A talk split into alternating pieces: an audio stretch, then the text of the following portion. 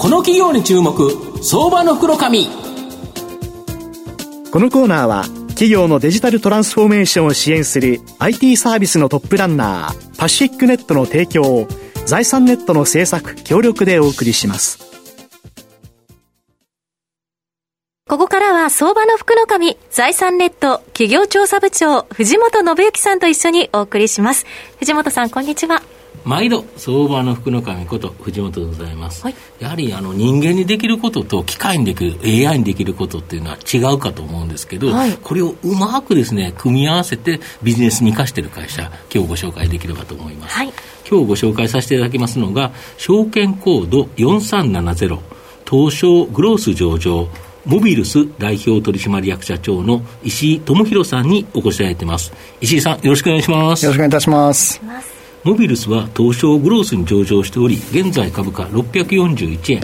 1単位6万4000円少しで買えます。モビルスは東京都品川区西五反田に本社があります。AI にできること、人間にできること、その2つの大きな可能性をシームレスにつなぎ、対話の形を最大限に広げる技術とサービスを提供している企業になります。まあ、御社はこの AI、人間できること、この2つをですね、うまく組み合わせるということで、企業や観光庁がお客様とか住民とのコミュニケーションを円滑にするですね、まあ、月額課金のサービスを行っているということなんですけど、どんなサービスになるんでしょうか？あはい、あのー、おっしゃっていただいた通り、企業さん、はい、えー、それから自治体さんで、はい顧客接点っていうのがあるんですね、ねはいはい、あのいわゆるコンタクトセンターとか、うんうん、まあ、そういったところでこうご活用いただける SARS のソリューションを、うん。え提供している会社になります。なるほど。で自ら我々あのサポートテックカンパニー、はい。えー、呼んでおりまして、うん、サポートって本当課題だらけなんですよ、なるほど。やってる方もすごく疲弊しながら、もう本当人海戦術でで、ね、えー、やってますし。問い合わせに全部対応しなきゃいけないはい、で一方でユーザーも、うん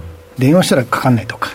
たらい回しになった。お互いにこう課題意識が大きいところで。そうですよね、はい、ここをその技術の力で、まあ、変えていく。っていうのをチャレンジしている会社になりますね、なるほど、はい、今までは基本的にはまあ人力で人が聞いて電話で答えると、はい、これ人間の能力だけだったの。を、これをチャットボットとか、い、ろんなもの、まあ、当然人間のやつもありながらということですよね、そうですね、はい、なるほどあのまあまだまだ電話中心のところをどれだけそのテキストのコミュニケーションにシフトするか、これだけでもかなり効率化されるんですね、でテキストになると自動化しやすくなるんです、まあそうですよね、はい、でここに AI が入ってきたりとかっていう形で、我々のテーマはテキスト化、それから、えー、自動化この2つを取り組んでます、なるほど、はい、これ、テキスト化自動化したら、またこのデータがまた溜まっていくから、はい。はい、お客様とこういうコミュニケーションをしたという履歴が残り、そうすると、まあ、そんなに問い合わせが多いことだったら、変えようかとかですね、さまざ、ま使えますよね。そうですね。はいで、ちょうどですね、去年の今日ですね、実は御社、あの、その時は東証、今グロースですけど、はい、マザーズに上場されたという形なんですけど、まあ、公開価格1280円で、まあ、初値が1830円。はいで、翌営業日には2310円をつけたんですけど、まあ、現在ですね、少しお安くなっちゃってる。まあ、7月にですね、まあ、前8月期の通期営業の下方修正もしたことがあって、ちょっと株価安いんですけど、あのこの下方修正の理由って何があったんですか？はい。あのー、まあ、株主の方々にちょっとご,、ご不安与えた、あのー、申し訳ないなと思ってるんですけれども、業績としては、あの順調に推移しておりまして、うんうんその下方修正というか、まあ、変更したときですね、あの売上の方は実は情報修正させていただいていて、まあ、利益の部分で、あの下方修正といったところなんですけれども、まあ、理由としてはあのサードクォーター、フォースクォーター、まあ、そちらでのですね、まあ、追加先行投資をまあ踏んだといったところが、まあ、大きな理由になっておりまして、あの利益ベースでもあの作対比では、あの順調に増増益しているといったところでございます。なるほど、はいでどういう需要が増加してるんですかね？そうですね、あのまあ、今回、通貨投資させていただいたのは、主に人員の部分でして、まあ、SARS 企業の宿命でもあるんですけども、うん、まあ、事業拡大しようとしたときに、どうしても先行投資入ってしまう、まあ、人を先にっていうことですよね。ね。で特にですね、あのまあ、われわれ、その SARS のシステム提供だけではなくて、うん徐々にそのシステムに加えて、コンサルテーションはどういうところで使うのか、はい、どういう PDCA 回せば効果がより出るのかっていったところに、もうアドバイス、またコンサルさせていただくサービスが出てきてまして、はい、ここって、実は人海戦術というか、まあ、それはそうですよね、御社務としても人がかかる、ね、ということですよね。ここをまあ追加投資しているというところと、やはり後でちょっと出てきますけれども、えー、と新機能ですね、えセキュリティ系の商材ですとか、まあ、そういったところの開発人員、こちらの増員をサードクォーター、フォースクォーター踏ん。で、まあ、来期以降のこの増益に備えたっていうところをまあ変更させていただいた次第ですね。なるほど、はい、今後ということは巻き返せそうということで、はい、そのあたり発表とかあるんですか？そうですね、あのー、まあ、こういった話、ぜひ中期という形で、われわれのそのビジネスがどう伸びていくのか、うん、でそこにある戦略、ストーリーはどういうものなのかというのはですね、うん、10月に、うん、えー、決算発表とともにご提示させていただきたい、中経営計画を発表する、という形になるわけですか、なるほど、それを見たら分かるよねっていうことですか？そうですね。なるほど、あと今後の成長のポイントは、金融機関がですね、ほぼ使えていないチャット、このテキストベースになってあんまり使えてないということなんですけど、御社が自主開発したクレジットカード情報まで使える最高レベルのセキュリティに対応したセキュリティスイート、まあ、これが大きな武器になるとか、これ、金融機関ってなんでこれ使わなかったんですか、もともと。えっとですね、まずこの市場で、うん、その金融機関っていうのは、やはりこう先行的な動きをされる業界なんですね。うんうん。はい、でただやはり金融だけあって、うん。うん、そのまあ、監督官庁さんからの締め付けというか、レギュレーションも強い、で、そこでやはり強く出ているのが、個人情報の取り扱い、まあ、これ、漏洩したらえらいことですからね、はい、個人情報。なので、かなりガチガチのリスク管理をされてまして、でただ、金融機関さんのコンタクトセンター、はい本人確認しないと話が始まらないテーマが多いんです。はい、あの証券会社だと残高を見ない限り、はい、えっ、と、これ買いたいんですけど、え、え、あんた誰？っていう、まず誰からですよね。はい。ただこれまでですね、この個人情報を取り扱う業務、はい、いわゆる本人確認業務っていうんですけど、はいはい、これを一切はい。えー、テキストベースのコミュニケーションから排除してきたんです。なるほど。要は文字として個人情報を残す、はい、インターネットに通す、はい。まあ、我々のような SaaS の提供会社のデータベースに個人情報を残す、これ、一石にした、はい、なるほど、そこから漏洩する可能性があるということですね。それによってですね、うん、テキスト化、自動化にすごいこう制約がかかってたんですね、でこれを解除する機能、うん、えー、機能群といった意味で、うん、えー、このセキュリティスイートという機能群を、まあ、昨年度からリリースさせていただいて、まあ、今、順次あの、導入が進んでいっていると。もうあれですよね、事業会社では使われてるんですよね。事業会社さんね、はい、もうすでに使っていただいていて、あのベネッセさんって、あの、まあ、教育系の,、あの大手さん僕もいっぱいあの子供さんにいるんで、だいぶあのベネッセさんにあのお布施させていただいたんですけど、島次郎君に。もうあの昨年度から使っていただいて、ですね、うん、あの KPI もあの内部まで全部開示していただいて、非常に効果いただいてます、でこれをもって今、金融機関さんですとか、他の業界に、あの展開しているといったところですね。そうすると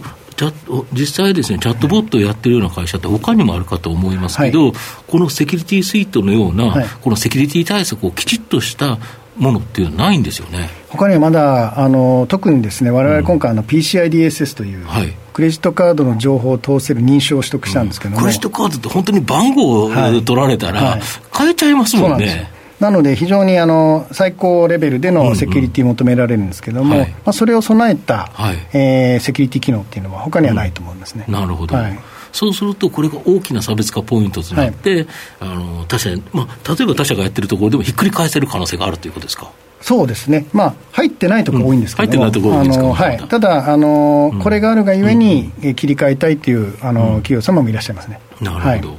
御社の今後の成長を引っ張るもの、改めて教えていただきたいんですが。はい。